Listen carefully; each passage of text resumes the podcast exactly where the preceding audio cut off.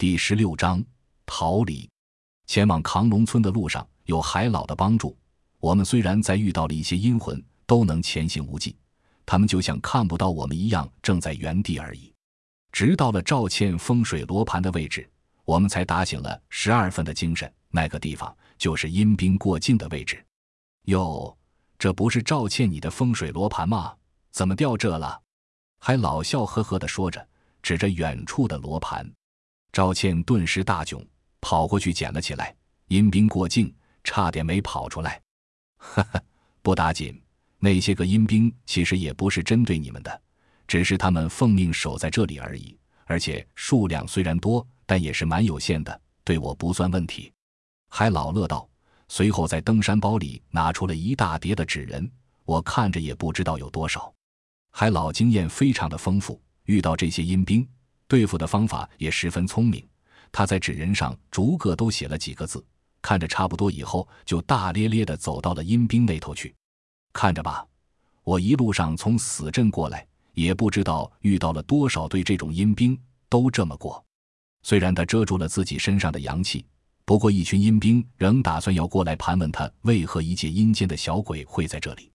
结果海老直接就把一堆纸人都撒向了悬崖边的河中，然后念起了咒语。远处的阴兵立即就误以为有人越境，所有的阴兵一呼而上，直接就放过了海老，下河去抓纸人了。我看着这种艺术，羡慕的不得了，觉得是不是能够让海老传授个几招，以后遇到厉害的厉鬼，纸人一丢，咱逃命就好了。不过想想那是不可能的，毕竟是别人吃饭救命的招。哪能说传授就传授的？行了，我们快走吧。这个时候正是阴阳交接的时候，阴兵脑子转不过来，不会理会我们几个隐去阳气的人的。还老招招手呼唤我们过去，我们都不敢久留，就撒丫子的跑起来。赵和背着火大，东这么久也不见多累，跑起来也是飞快。就这么的，我们出的扛龙村也就入夜了。我们原本觉得千难万难的东西，还老叔几个纸人就搞定了，太厉害了，比咱爸厉害多了。赵和感慨不已，脸上满是崇拜。我深深对海老生出敬佩，同时也想到，连这样厉害的老人，现在都要跟丧家之犬一样从死阵逃出来。要是换成我进入死阵去破雪云关，那会是什么一个光景？估计没到镇子就死上一百次了。赵和赵倩，你们是要回家还是要怎样啊？对喽，我好像还没问你们到底去小伊屯做啥呢？还老问道。回县里啊，我们是家里让我们来请周仙前辈的，结果就遇到这些事情了。赵倩说完，随后看了看我，问道：“一天的大哥，您是要回县里，还是有其他打算啊？如果回县里，不如和我们一辆车吧，家里来请。”还老皱了皱眉。觉得既然不方便说，也就没多问。然后赵倩指向扛龙村里停着的一辆车，奥迪的 Q 七越野车，对我而言算是豪车了，毕竟好几十上百万的大家伙。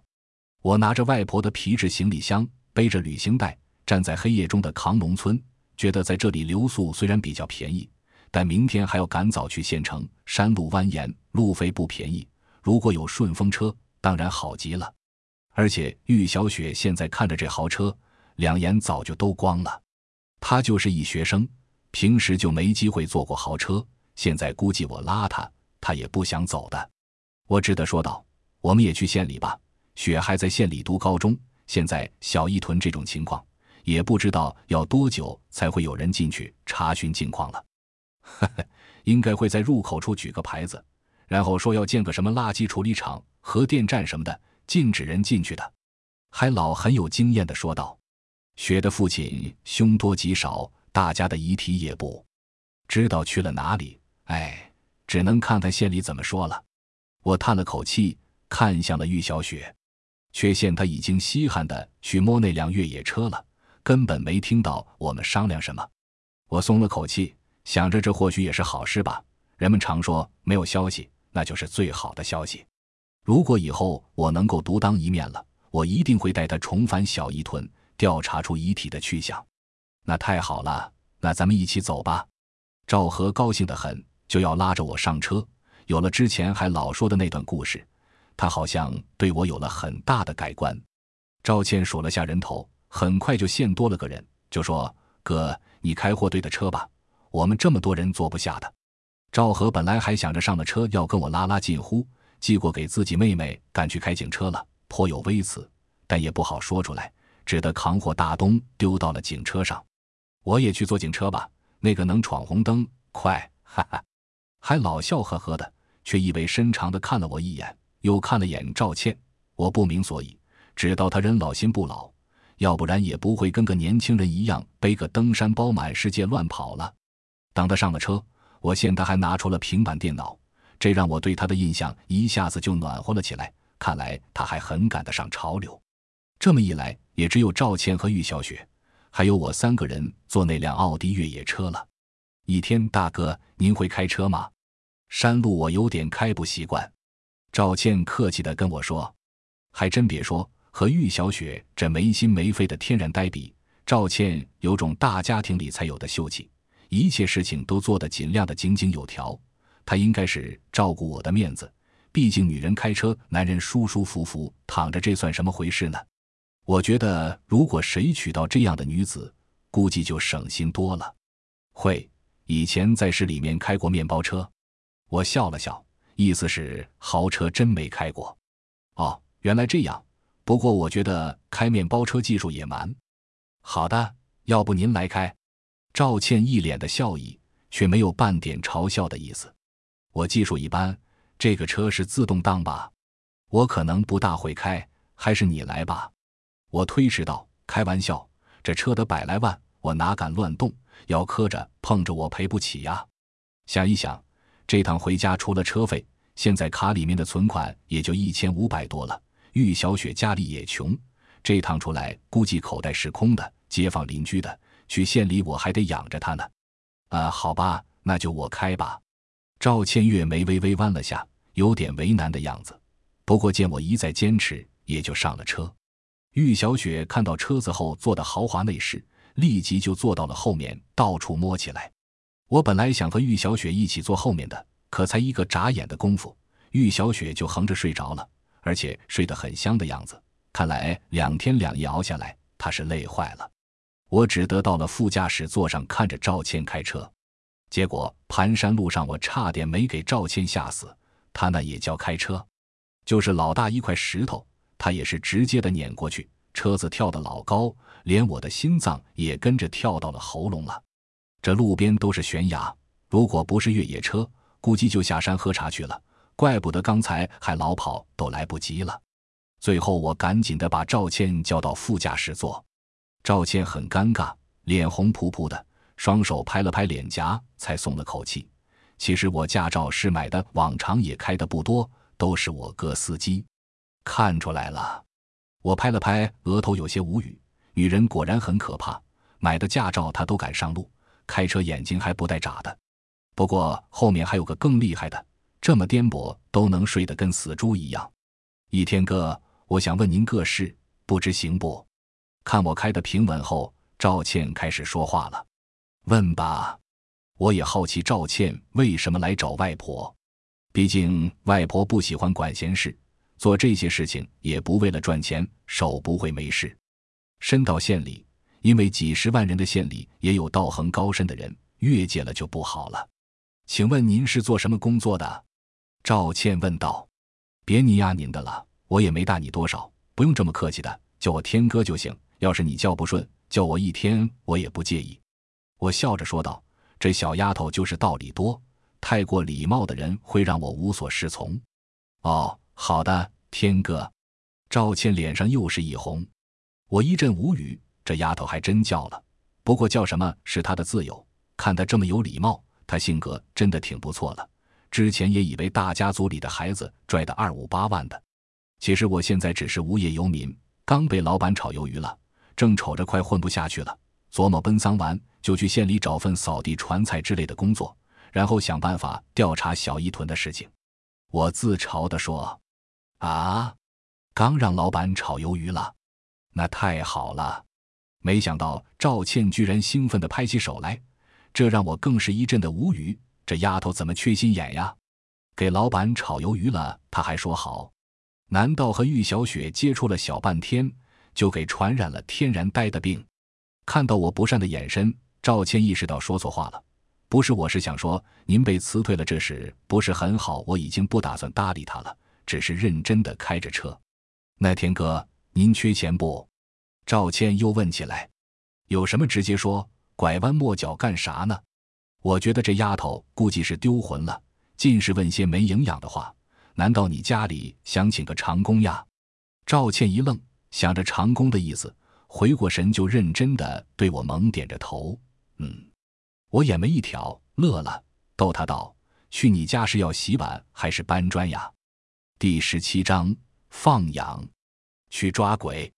赵倩认真的说道：“抓鬼。”我皱了皱眉，如果换成以前。我可能就嗤之以鼻，但经历了小一屯这么多事情，我现在想不相信也难了。这不，我裤兜里还养着一个。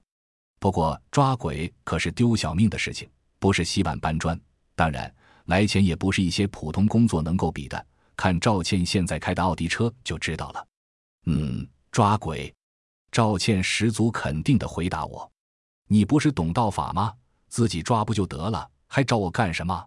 我不免奇怪了，看他之前的本事，驱走一些阴魂野鬼应该不成问题。而且听海老的意思，他家估计还是道法世家，正统的法术懂得不会少。可为什么还要请外人去抓鬼？估计不仅仅是抓鬼这么简单。我不行的，您不也看到了？我只能算半个风水师，就像今天对付那种厉鬼，我就没办法了。而且我家里出了大事，没高人解决不了。所以父亲才叫我们两兄妹去请您外婆周仙婆出山。赵倩摇头苦笑，期盼的看着我。所以我外婆去世了，你们就找上我来了。哈哈，我这么跟你说吧，我其实没学过外婆一招半式，摆弄的那只厉鬼也是刚得到的外婆遗留下来的。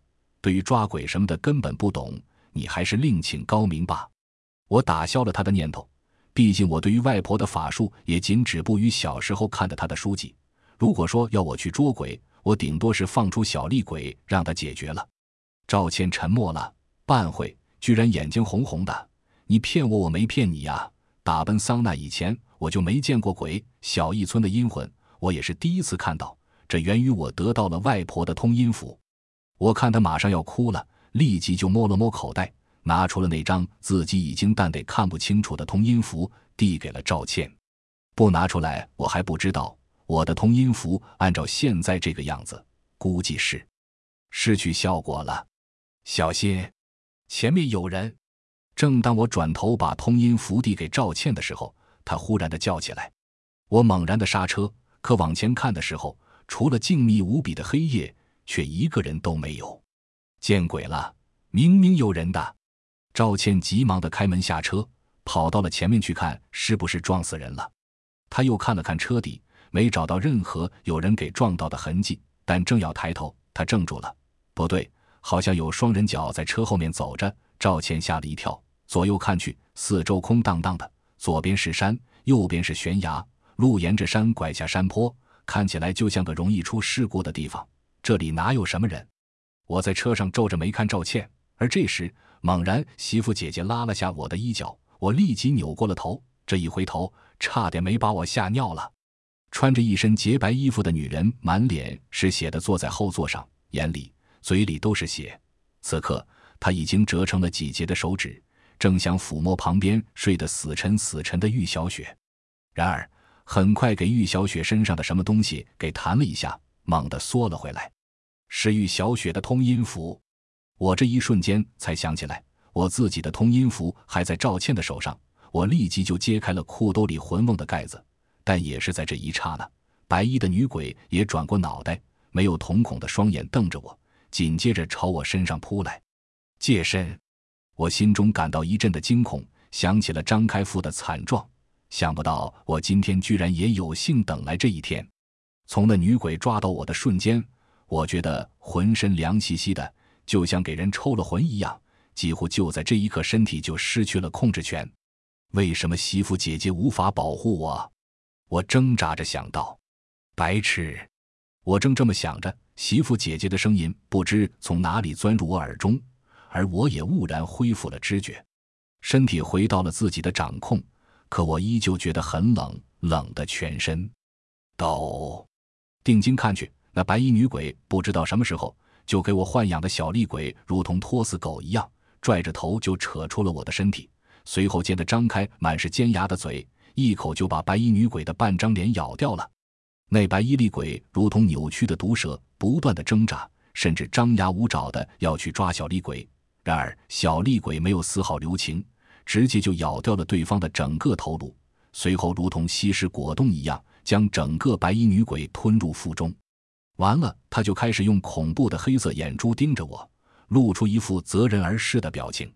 我心下一冷，难道这厉鬼也没让我完全掌控？拿出了魂瓮。小厉鬼立马呲牙咧嘴起来，神色相当的凶厉，可能随时都要像吞噬女鬼一样把我吞了。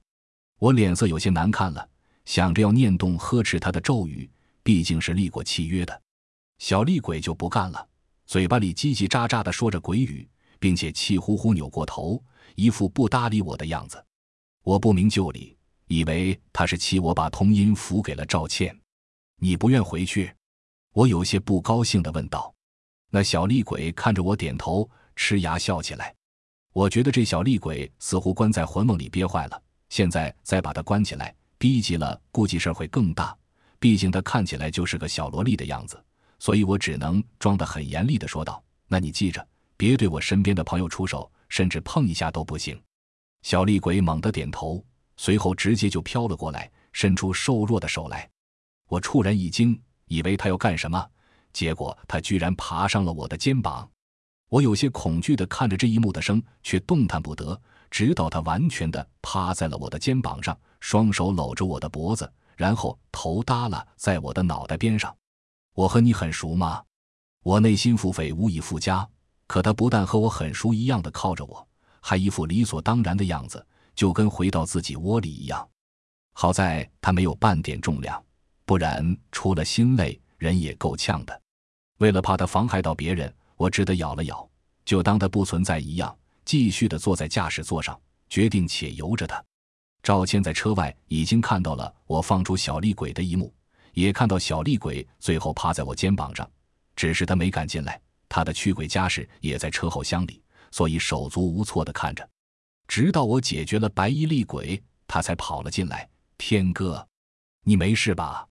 都怪我拿了你手上重要的通阴符。没事啊，哈七，我感觉一阵的头昏脑热，我好像感冒着凉了。刚才给那厉害的鬼差点借身成功，如果不是小厉鬼及时在对方没完全借身成功之前扯出我的体外，估计我就要去大医院太平间直接开房了。这鬼很厉害，没有通阴符，居然都能看到，不是普通的阴魂。我重重的喘了口气，动了汽车。天哥，你没有护身的东西吗？比如玳瑁、开光、白玉之类的。如果有这些，不但能避开他们，他们没事也不敢轻易找上门来。赵倩在副驾驶的储物盒里翻找了下，拿出了感冒药，慌忙的拿了瓶水给我。而递药给我的时候，他明显的看了一眼趴在我脖子上的那只红衣厉鬼，手也哆嗦起来，还咽了口唾沫，差点没吓哭过去。我连鬼都没见过，哪会有那玩意？我明白我是天生阴气重重，招厉鬼，只不过之前有媳妇姐姐保护，一直神鬼屁异。但也不知道为什么，这次媳妇姐姐出了问题，没把厉鬼唬住。我想，可能是因为之前在外婆那的事，让他伤了元气。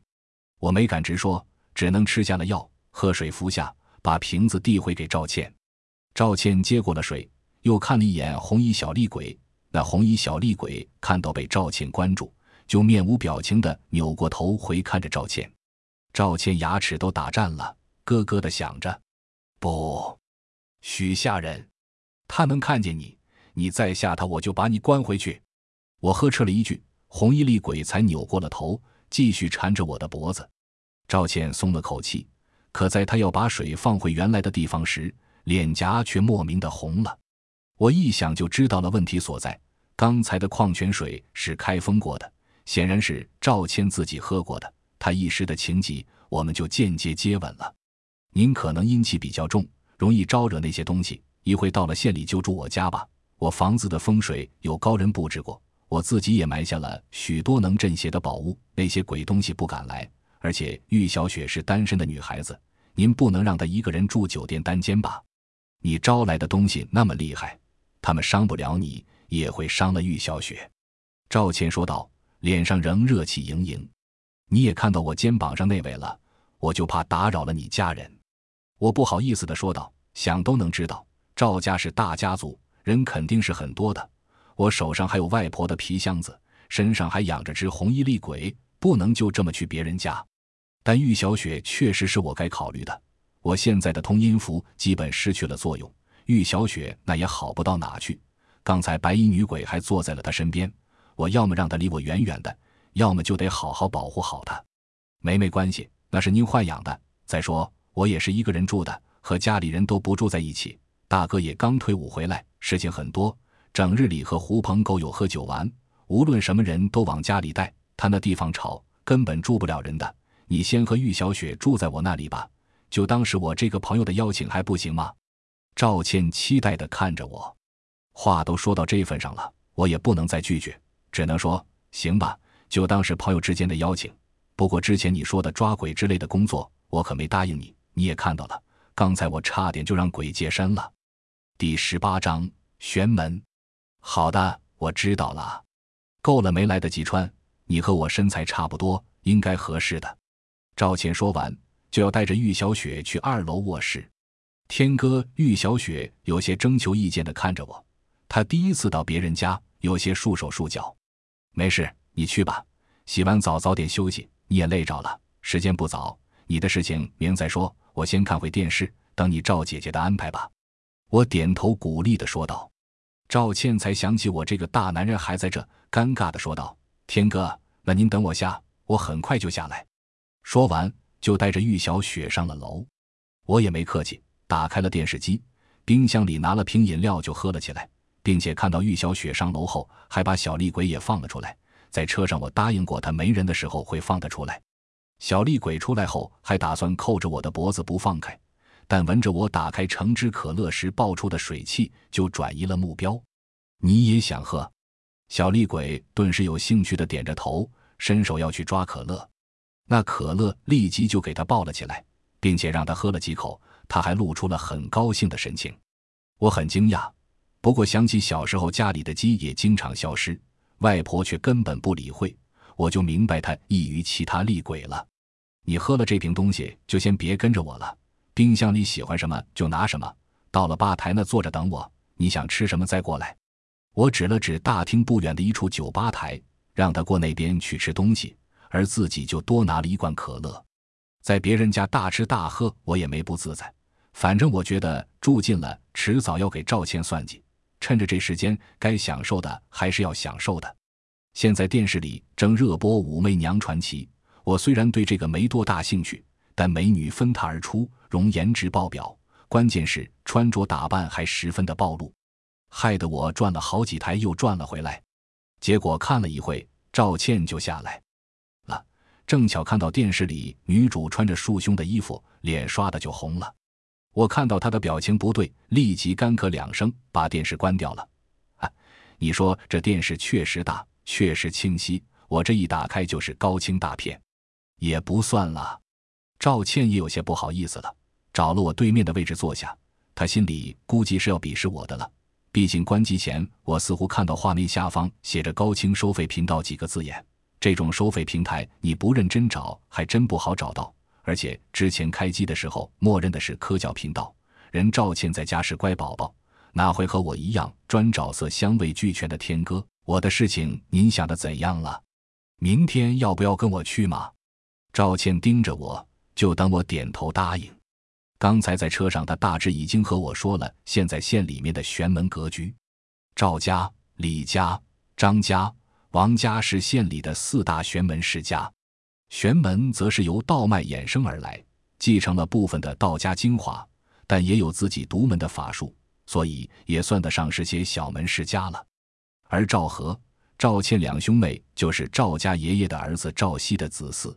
最近赵家爷爷出了问题，给人下了咒，白日里都能见鬼来所的阳气，而且无论身处何地，风水布置的再好，都无法把鬼驱走。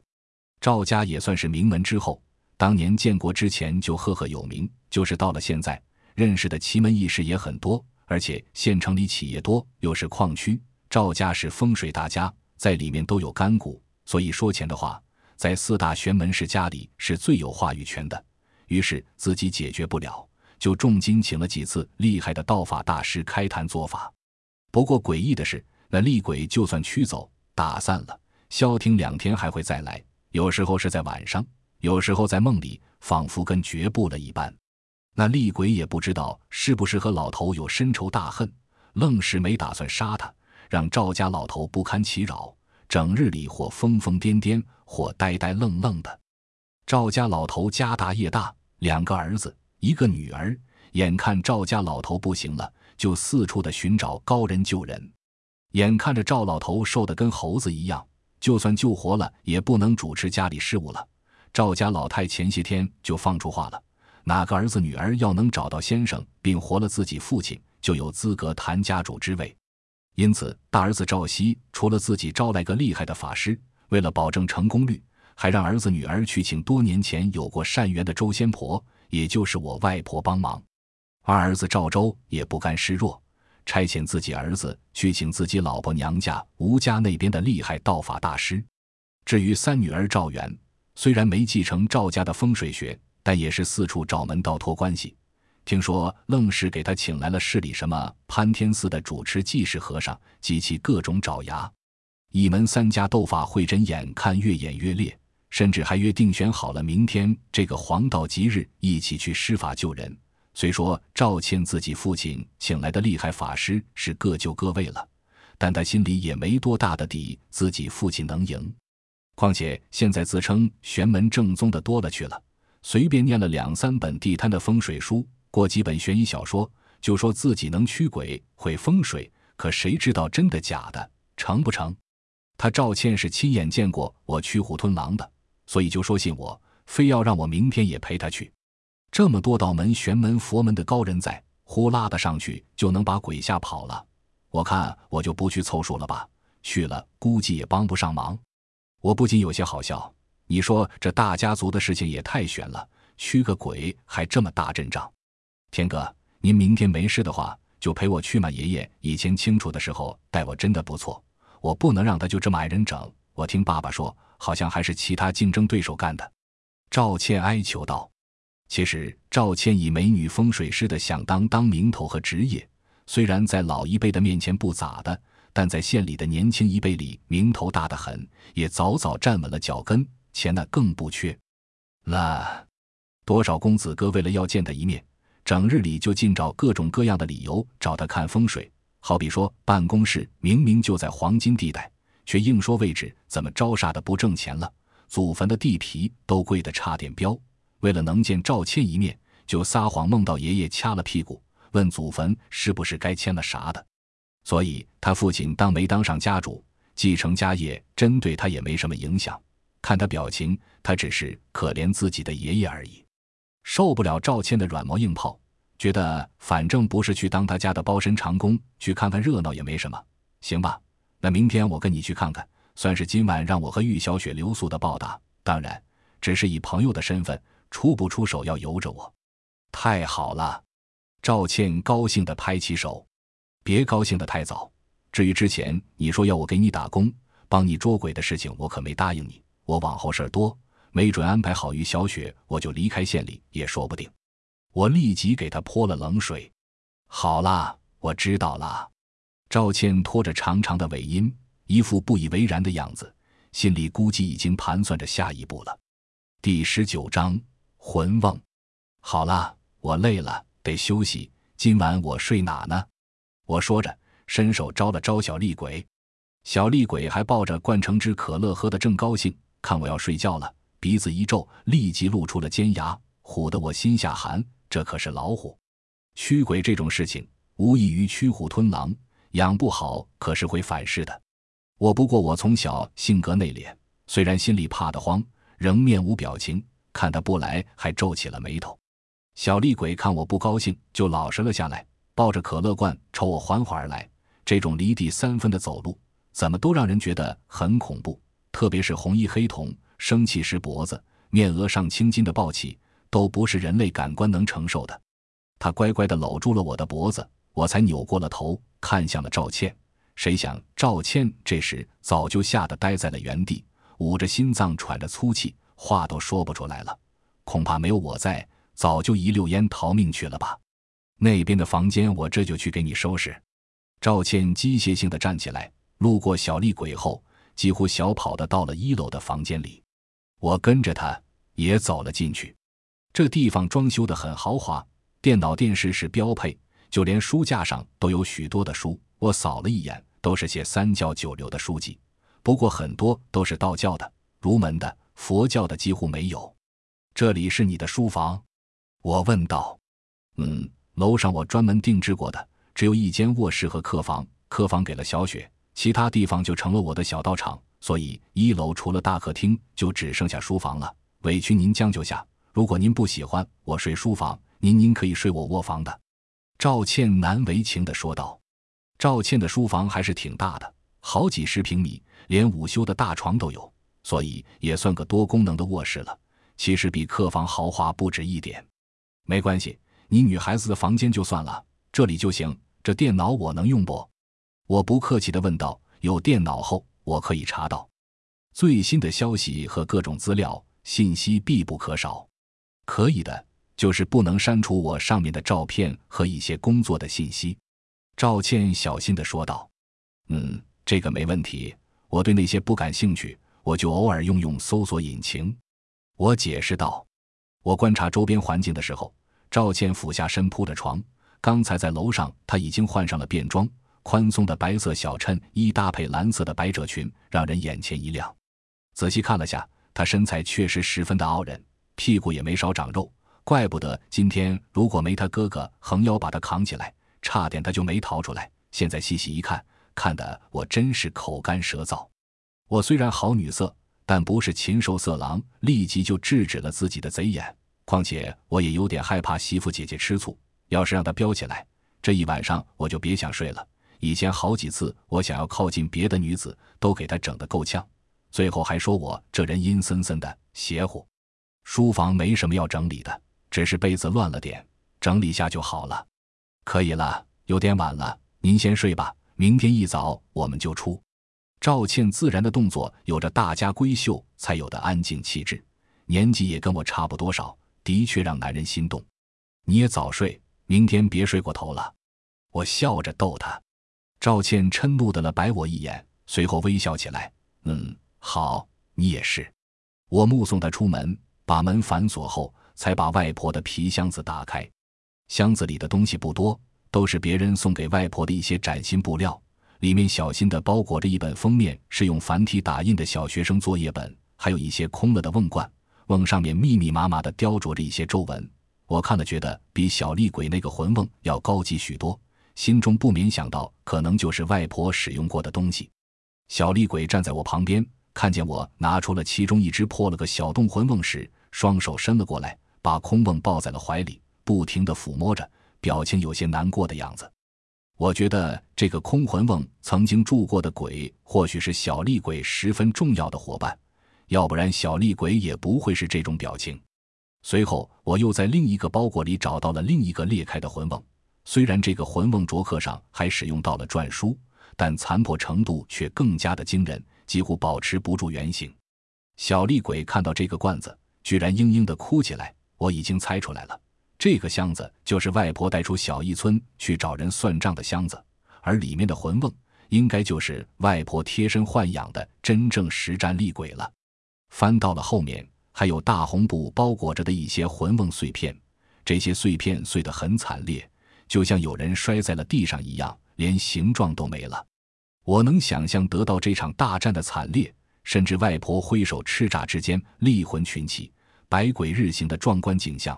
我从裤兜里拿出了小厉鬼的简单魂瓮，对比下，心中百转千回。如果要论魂瓮的精妙程度，这个魂瓮和之前碎掉的相比，根本就不是一个档次的。一个是小鬼。一个是鬼王级别都有可能。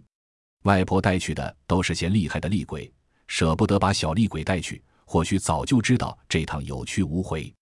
我背后的阴风莫名的刮了起来，我知道九公主也怒了。小厉鬼苍白的手不停的在碎片上摩挲，小嘴抿着，眼泪像珠子一样掉下来，已经算是无声的哽咽了。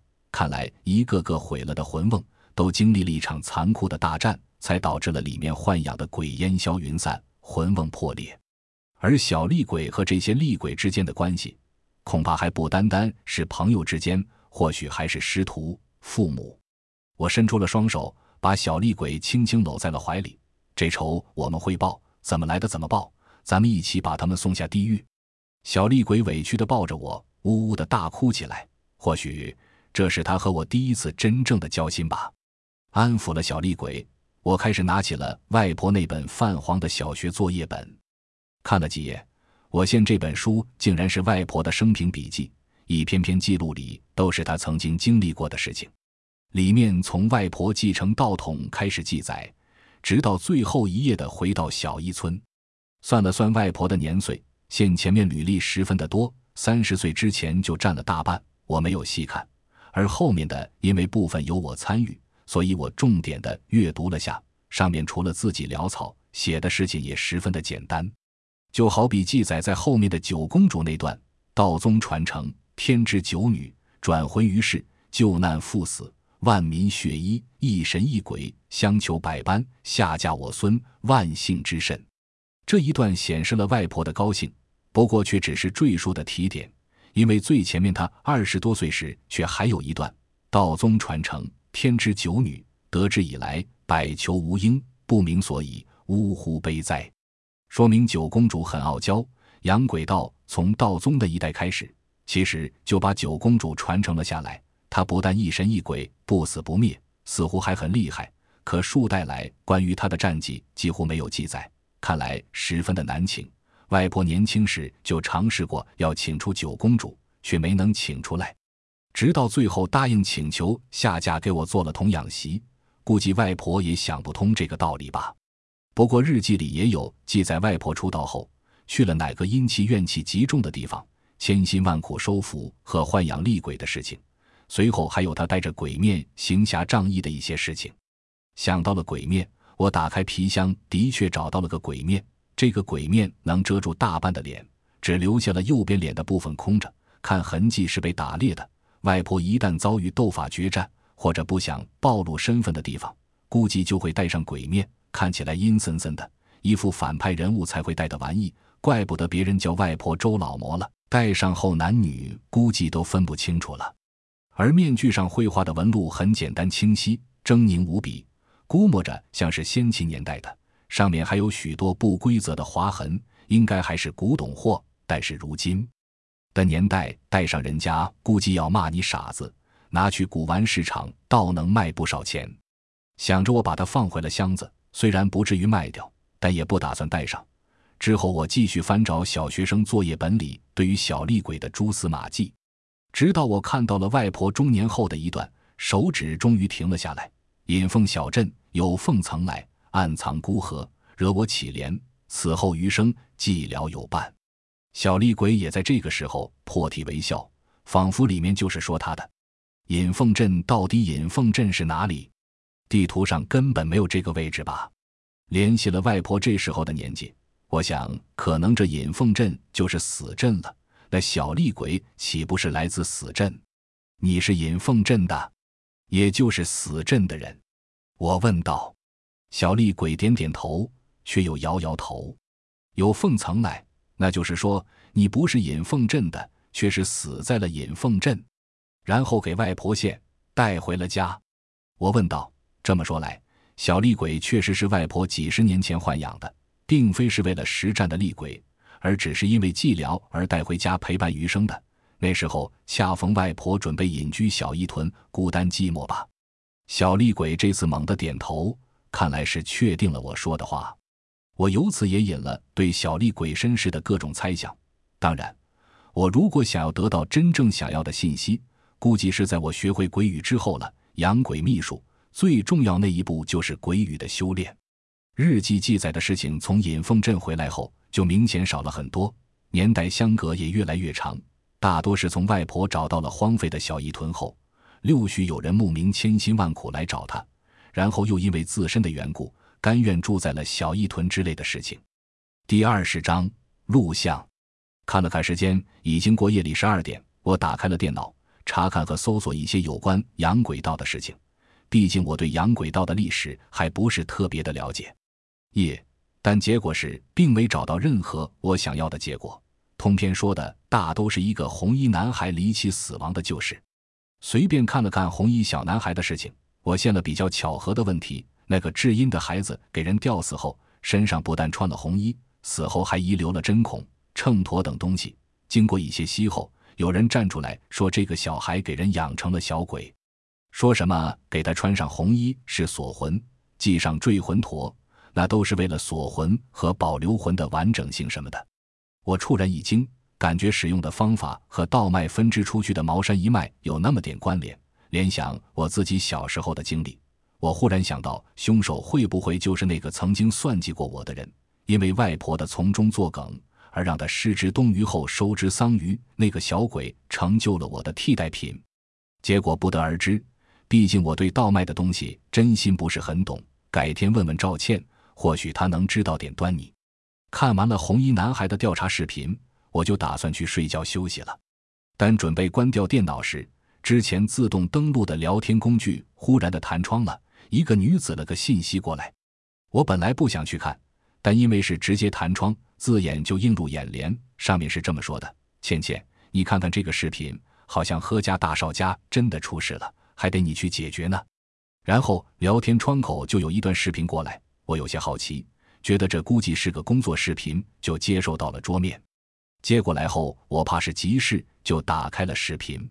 视频是一段监控录像，录像中的男子正酣睡在床上，打着鼾，周围非常的安静，只有一盏看起来非常高档的灯具亮着。我还以为接下来会升岛国那些爱情动作片呢，但接下来我就呆住了。我看到一个白色的人影。忽然从摄像头死角的位置出现了，他缓缓的，大概是从窗口位置走进来的，到了那个酣睡的男子旁边才停了下来，怔怔的看着，好久，那个东西似乎见录像机正在监控的样子，就朝着摄像头看过来。我本来还盯着视频看，结果那鬼东西的脑袋突然就到了视频头的面前，差点没把我吓哭了。那东西哪里会是人，完全就是个女鬼嘛！他浑身都是水，滴滴答答的，脸色苍白的可怕，头上似乎还挂着些水草什么的，就像是刚从水里爬出来的一样。随后，视频就出了诡异的沙沙声，接着画面就撕裂成一片片的，什么都没有了。看到了吗？看到了吗？是不是很凶厉？聊天窗口的女子再次弹了下窗口，她的头像是一只大脸贱猫的样子。不过我看了她的资料。是个女孩子，我没敢回答。等了一会，那个女子又来一句：“吓尿了吧，我的大美女！” 哈哈，这段视频其实除了明线，我还聪明的多按接了个无线。明线那个怕连记忆卡都烧坏了吧？天线那个加密了，接收的位置在我家。你看我多好，还没捂热就给你过来了。我一听坏了，这笨女人怕要遭殃了，还自作主张的接了无线，连忙信息过去。你现在还在家里，立即到我家来。什么呀？我都要脱衣服睡觉了。再说，你不是说我家很安全吗？你给我布过风水了吗？小贱猫信息过来，那你别走开了，我和赵倩这就过去。我觉得跟他废话没用，而且就算他出门，未必能逃过女鬼的索命。视频里连女鬼的模样都能拍到，已经凶厉的不行了。男人没死。那是因为女鬼死前认识他，没这么快要他命。但这笨女人居然还有心思开玩笑，随后就跑到了楼上，敲着赵倩的门。结果玉小雪睡眼惺忪的就开门出来了，穿着还是赵倩的睡衣。我这一看，鼻血差点没喷出来。薄纱一样的粉色蕾丝裙穿在玉小雪身上十分的性感。我本能的往下一扫，现胸前蓓蕾竟若隐若现。吓得我立即就把他推了回去，关上了门，没你事，继续睡觉。敲错门了，门后响起咚的趴床声，估计又睡过去了。我重重吸了口气，现背后阴气重重，媳妇姐姐像是要飙了。我赶紧的解释：“我不是故意的，这不是救人吗？”随后也没等媳妇姐姐下一步动作，我就跑去又敲另一扇门。这回不会再敲错了吧？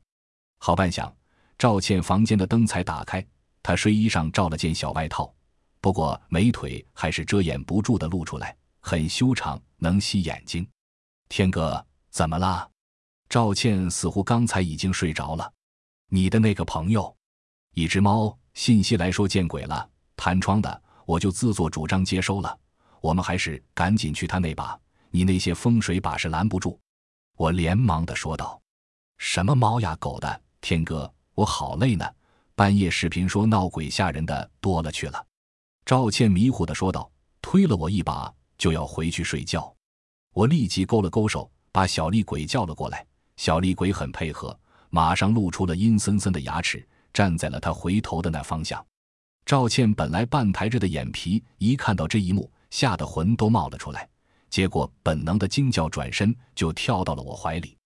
我还没来得及感受胸前紧贴的那丝柔软，就差点给他推下了楼。好一会才稳住了身形，然后媳妇姐姐终于爆了怒火，阴风不知道从哪吹来，门窗都开始啪啦啪啦的响了起来。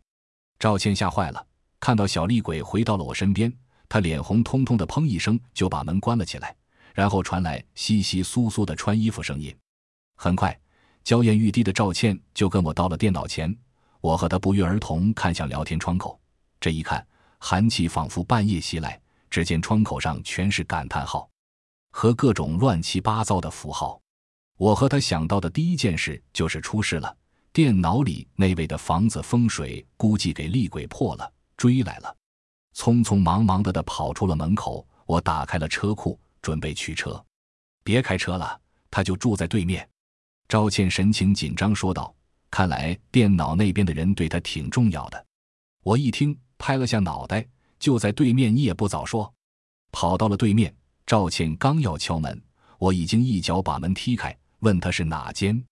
赵倩指着二楼那间房子，我立即就冲了进去。房间里，那少女两眼翻白，给一缕缕的头勒得面色潮红，舌头伸得老长，断气，估计就是马上的事情了。你快去救人！我对着小厉鬼命令道。小厉鬼有些不满，估计想着我怎么近视和女人都搭上了，不过还是立马扑了上去，扯住了一缕缕的头，不知他哪来的力气，就把那白衣女鬼给扯了下来。白衣女鬼遇到小厉鬼也算冤枉了，还没挣扎两会，就给啃得什么都不剩了。小厉鬼舔了舔嘴角，似乎很美味的样子。我知道去虎吞狼这种事情就叫吞噬，能一定程度让小厉鬼快的成长起来。不过管不了小厉鬼这么多，那位女警断了气，正吐着舌头，两眼翻白，口水横流呢。对，就是位女警。因为我看到她还穿着警服，扣子刚解了一半，里面是贴身的衣物。珊珊，珊珊姐，快醒醒呀！你别吓我呀！赵倩赶紧的扑了上去，把她抱了起来。你还愣着干啥呢？人没气了，快人工呼吸呀！你难道想他挂掉吗？我立马把赵倩推开，把女警瓶放在地上，伸出手把她有些温燥的舌头放了回去。会人工呼吸吗？我问道，赵倩给吓哭了起来，本能摇了摇头。我心里叹了口气，算了，也是位漂亮的女警，只希望媳妇姐姐不要这个时候飙。姐姐别闹，我这是救人，你知道的。我嘴里念念有词，伸出手交叠，按住了女警鼓起的胸部，用力按下按了起来，为她进行人工心脏复苏。每一次的按下去。柔软的胸脯，弹性都弹得我心脏跟着狂跳。老实说，我也是第一次摸到女人的胸部，而且还是位大胸女警的。虽然是在救人，媳妇姐姐似乎也知道轻重，没有难为我。不过，当我想要给女警人工呼吸时，一阵凉风吹到了我耳畔，痒得我难受。傲娇的九公主看来是不想让我把初吻献出来了。我想起来了，这个这个，我会学校里教过的。赵倩抹干净眼泪，也先要做人工呼吸的时候，我出现的明显延迟。赵倩接过了我的手，对女警做了人工呼吸。一阵咳嗽后，女警终于让我们救了回来。我这时已经把小丽鬼喊回了魂瓮，并坐在了床上等待他的醒来。女警脸上一片的惨白，惊魂未定的看着赵倩，又看了看我，没哭。半晌，她居然还笑了。倩，我见鬼了，不会是傻了吧？不像呀，说话还挺淡定的嘛。我对这位女警大感头痛，看来是位女汉子呀。嗯嗯，珊珊姐，你没事就好。赵倩猛地抱着女警，继续哭了起来。我好像差点死了。刚才我肯定很难看吧，舌头都伸出来了。女警迟疑了下，看了看我，不客气地问道：“您哪位呀？”“我赵倩的朋友。”我说道。“你这么快就不认识我了？我刚才还按了你胸不对，刚才我还救了你小命呢。他是天哥，刚才是他在你聊天的，还让我带他从家里赶来救了你了。”赵倩解释起来。“啊，不是，你们同居了？”女警惊呼起来，上下打量着我，似乎一副我何德何能的模样。我有些无语，这女警脑洞开的，估计比喻小雪还要大，也伺候不起啊！就说道：“呵呵，既然女鬼已经给解决了，那我还是先回家里睡觉吧。你们聊。”说完，我就离开了房间，回书房睡觉去了。现在都两点多了，明天还要和赵倩去她爷爷家。真没想到，开个电脑都能出这种事情。邪了门了。